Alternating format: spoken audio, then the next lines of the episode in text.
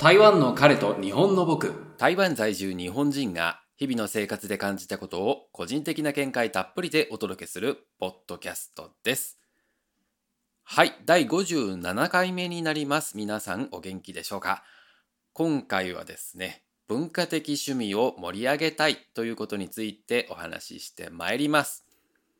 皆さんはあの長続きしている趣味っていうのはありますでしょうか？自分自身ですね、台湾で、まあ、さほど幅広い交友関係があるわけではないので、個人的な感覚にはなるんですけれども、音楽ですとかカメラ、絵などですね、えー文化的な趣味を極めている人っていうのが、日本と比べると少ないかなという印象があります。人口の差もあるので、体感的に少なく感じるだけかもしれないんですけれども、もう少し台湾で文化的な活動もかっこいい、面白いと思ってもらいたいという希望も込めてですね、今回は文化的な趣味がどうやったら盛り上がるのかということをお話ししてまいります。何かを極めた人の一般的な呼び方としてはオタクということがありますけれども、日本のオタクというのは中途半端ではなかなか務まらないということがありますよね。そんなくらいでそのオタクと名乗るなという厳しい考え方もあるようでございます。どれだけ極めればオタクになるのかというその境界線というのは非常に難しいところでございますけれども職人とも言うべき終わりなき探求に近くてですね上には上がいるという意識があるのではないでしょうか。だからその人付き合いが苦手であったり身なりに関心がないくらいの方がその知識の秘めているその専門性っていうんですかねが高いというイメージがつきまとうと思います。ただこれは思い過ごしであるということもあり、えー男性女性はこうあるべきみたいなその社会的通念が窮屈さを感じさせるようにですね、えーこれだこれだと見る人がですね指をさして面白がる対象として作り上げられたオタクのステレオタイプを追いかけているような気がいたします。一方でですねこの変な人一般的な価値観からずれた存在と思われることに対して優越感を持ってらっしゃる人うんというのもいることがですねえこの現象がうんオタクへの偏った印象を作り上げているとも言えますよね。オタクのようにですね誰からも同じイメージを持たれている呼び方というのは積極的に自分に対して使うことで一時的な注目を集めるということもできます。台湾でもですね、オタクという言葉はあります。自宅の宅と書いてですね、在と読みますけれども、そのプラスのイメージでは、うん、少なくともないかもしれないですね。日本での使われ方と多少似ている部分はあると思います。えもちろんですね、初対面の人に対していきなりオタクだねなんていうのは失礼であり、まあ仲の良い友達に対しては冗談半分に使ったり、自虐的に自分に対して使うこともあります。自分から先にオタクだよと言っておくことで、えー誰かに言われて傷つく前にですね、のその魔除けみたいなものになるし、えーそれを聞いた相手もそのオタクに近い存在である場合は、信仰を深めることのその呼び水になるとは思うんですね。そんな印象から運動に熱心であるというよりはモテの要素にはなりにくいのではないでしょうか。うん、みんなモテるために趣味を極めているわけではないんですけれども何か一つのことに一生懸命である姿をですね好きになってくれる人がいればまあそれはそれでラッキーかなとは言えますよね。えー台湾でよく見られるそのバスケットボールであったりバドミントン山登りとか水泳みたいなその誰もが分かりやすいスポーツっていうものに熱中している方が多くの人に共感されやすいのかなとは思います。特に男性はですね活動的なイメージに憧れることが多いので文化的な趣味というのは二の次になってしまうのかなというところです。ではですね文化的な趣味の一つとして音楽というものがありますけれども台湾ではどのようなジャンルに、ま、人気があるのかというところなんですけれども、まあ、こちらも個人的な印象ですがピアノであったり管楽器ですね木管とか金管だと思うんですけれどもが多いと思います。ギターやドラムみたいなその日本でよくあるようなバンド系の楽器っていうのはそんなに見かけない気がしますね。あと EDM とか DJ みたいなそのジャンルもあまり聞いたことがないです。しかしですね、そのピアノが人気があると言ってもですね、そのピアノが変えておける家となると、そこそこのお金が必要になってまいります。うん、郊外の大きな家であったりですね、ガードマンが立っているような大きなマンションのイメージはあります。そもそもストリートピアノさえもなかなか台湾では見かけなくてですね店の中にさりげなくピアノが置いていて、うん、というシーンもあまりないと思います。こういったそのピアノを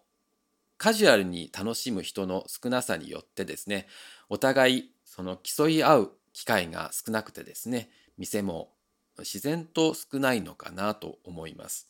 管楽器とかに関してはですけれども自分の周りでは多い印象ですけれども日本ほどその学生時代にクラブ活動で経験があるというぐらいまあ多いのかなっていうとそうではないのかなという感じですね。常にその管楽器とかっていうのは持ち歩いたりする楽器ではないのでその単体で演奏するっていう機会も少ないのかなというところで、うん、限られたメンバーの中だけでの交流になっていると思います。音楽の趣味というその大きなくくりで申し上げるとですけれども他に何が人気があるのかっていうところですとカラオケであったり音楽鑑賞というものありますけれどもそれはでもどちらかというと何かを極めるというより余暇の過ごし方という意味合いが強いのかなと思います。え次にですね台湾での絵の趣味についてお話ししますけれどもイラストを描いているという人は本当に多いと思います。どういう系統なのかというとですね動物のキャラクターであったり日常の一コマをゆるい感じで描いたイラストが多いのかなという印象です。グッズにしてですねフリーマーケットで売ったり広告系で依頼が来ることがあるのでその実益を兼ねてイラストを描いているということが多いと思います。猫とか熊特にですね犬のキャラクターを描く人がものすごく多いなと思います。その柴犬というんですかね。というその鉄板のキャラクターがあるからこそまあみんなが描きすぎてどれがその誰のオリジナルなのかわからないほどですけれども、えー、以前にですねデザインについて話した回でですね話したことがあるかもしれないんですけれどもイラストを描けるということがデザイナーの条件に入ってくるということもあるのでまあデザイン関係のことをやってるならばほぼほぼということはないかもしれないけどもイラストを描けるという人が多いということなんですよね。ただこの絵のうまい下手という判断は非常に難しくてですね単純に技術の良し悪しではないですし数を描いていればいいということでもないですよね。でサラサラっとボールペンで描いた絵をですねグッズにしてえ気に入ってもらう人がいたらですね売れることもありますし1ヶ月かけて専用のそのイラスト用の高いソフトウェアで書いた対策を作ったとしてもですね誰も見向きされないという場合もあります。うん、絵のレベルというのは売れる売れないでは判断できないということなんですね。えただ日本のイラストレーターや絵師と呼ばれる人たちのレベルというのは単に技術的な話だけではなくてですね独自性であったり売れる絵の研究という意味では世界的に見てもうそのずば抜けているなというふうには個人的に思います。もちろん台湾でもですね世界的に活躍しているプロっていうのはいらっしゃるんでしょうけれども趣味の範囲でここまで極めている人が多いのは日本だけではないかなとは思うんですけれども、まあ、ここまで極めればですね、オタクという範疇を本当に超えているなというぐらいなんですけれども、えー台湾でここまで趣味としての絵の業界が、うん成熟しているかと言われると、うん、まだまだこれからなのかなという印象はあります。はい、次は台湾でのカメラについてお話しいたしましょう。カメラユーザーっていうのはこちらも非常に多いです。うん、趣味で言うとほぼ2タイプに分かれるのかなというところですね。鉄道であったり動植物を撮るために、まあ、高価な機材を揃える場合とですね SNS で見せるために、えーポートレートを撮ったりとかっていうことが多いのかなという印象ですね。今はそのスマホであっても十分綺麗な写真が撮れるのでわざわざデジタルカメラを購入するという人っていうのは趣味の中でもかなり思い切った投資になってしまいます。え鉄道や野鳥を撮影する専門のカメラマンっていうのは特にですけれども、えかなり高価な望遠レンズなどを持っていらっしゃってですねおそらくですけれども収入的に余裕がある職業でないと台湾ではうん厳しいはずです。うん、100万とかね 200万とかレンズですることもありますからね。でさらにその YouTuber とかがおすすめしているような日本でですけれどもその動画を撮るための、うん、カメラの場合ですねこちらでも最低では、うん、20万円以上みたいな感じにはなってくるので台湾での平均的なサラリーマンのその、ね、年収とかで考えるとですね、うん、ローンでギリギリくらいかもしれないなと思います。というのもですねその価格帯になるとですねもはやバイクに近くなってくるので台湾ではもう生活必需品となっていますけれどもそれ以外のものにそこまで使うっていう人は本当に限られているなと思います。そのためですねよく見かけるカメラというのは初心者向けのミラーレス機であったりとか中古のフィルムカメラが多いかなと思います。カメラはですね機械の性能に左右される部分っていうのが大きいのでお金のかけ方が熱中度合いの物差しになってしまうということがあります。ここは、うん、ちょっと自分的にも、うん残念かなというところもあるんですけれどもね。絵のようにですね紙と鉛筆だけでという手軽さはないのかなというところですよね。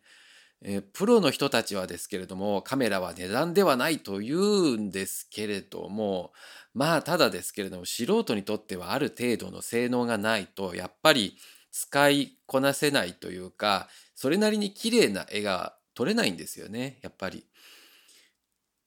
このようなそのハードルの高さがあるのでその日本のようなカメラ女子と呼ばれるような気軽さはないんですけれどもうん、台湾ではこれからどんどんそのカメラ好き写真好きっていうのが増え続けるのかもしれないなと若干の希望を込めて予想はしております。カメラをきっかけにですね撮ってあげるよみたいなことでちょっと不純な動機かもしれないですけれども人とのつながりが増えたりですね、そのコミュニケーションの潤滑油になるので自分から話しかけるのはちょっと苦手だなっていう方にもカメラというのはおすすめです。比較的地味なイメージはないと思うんですよ。絵とかその、まあ、漫画であったりアニメとかというよりもですね、えー単にその見栄を張りたいというその動機だけでも、うん、カメラを始めるのは構わないのかなというふうに思います。はい。というわけで、え代表的な3つの文化的な趣味の台湾での印象についてお話ししてまいりましたけれども、これらの趣味を持つ人たちがですね、より専門性を高め、盛り上がっていくためにはどうすればいいのかというところですけれども、まずかっこいいというそのイメージを持ってもらう必要があると思います。初めの方にですね、運動している人の方がかっこいいイメージがあるというふうにお話しいたしましたけれども、決してですね、その運動の対比が文化的な趣味ではないんです。えー学生時代に文化部と運動部というその言い方があったようにですね二極化のイメージがあるんですけれどもどちらかっていう二極化のイメージがあるんですけれども運動している人というのは文化的な趣味が苦手なのかというと決してそうではないはずです。日々運動していてですね、ピアノの腕前がプロ級というようなギャップがあってもそれはそれでかっこいいですよね。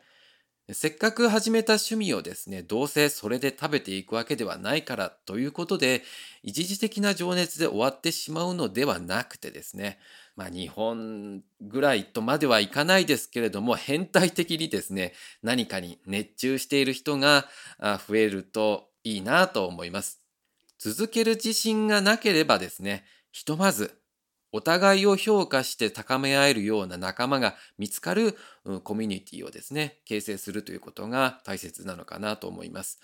自分から人を集めるっていうことが難しいのであれば、そういったコミュニティをですね、オタクの集団だと恐れずにですね、自分みたいな初心者が大丈夫かななんて、え臆することもなくですね、参加していく勇気を持ってほしいと思います。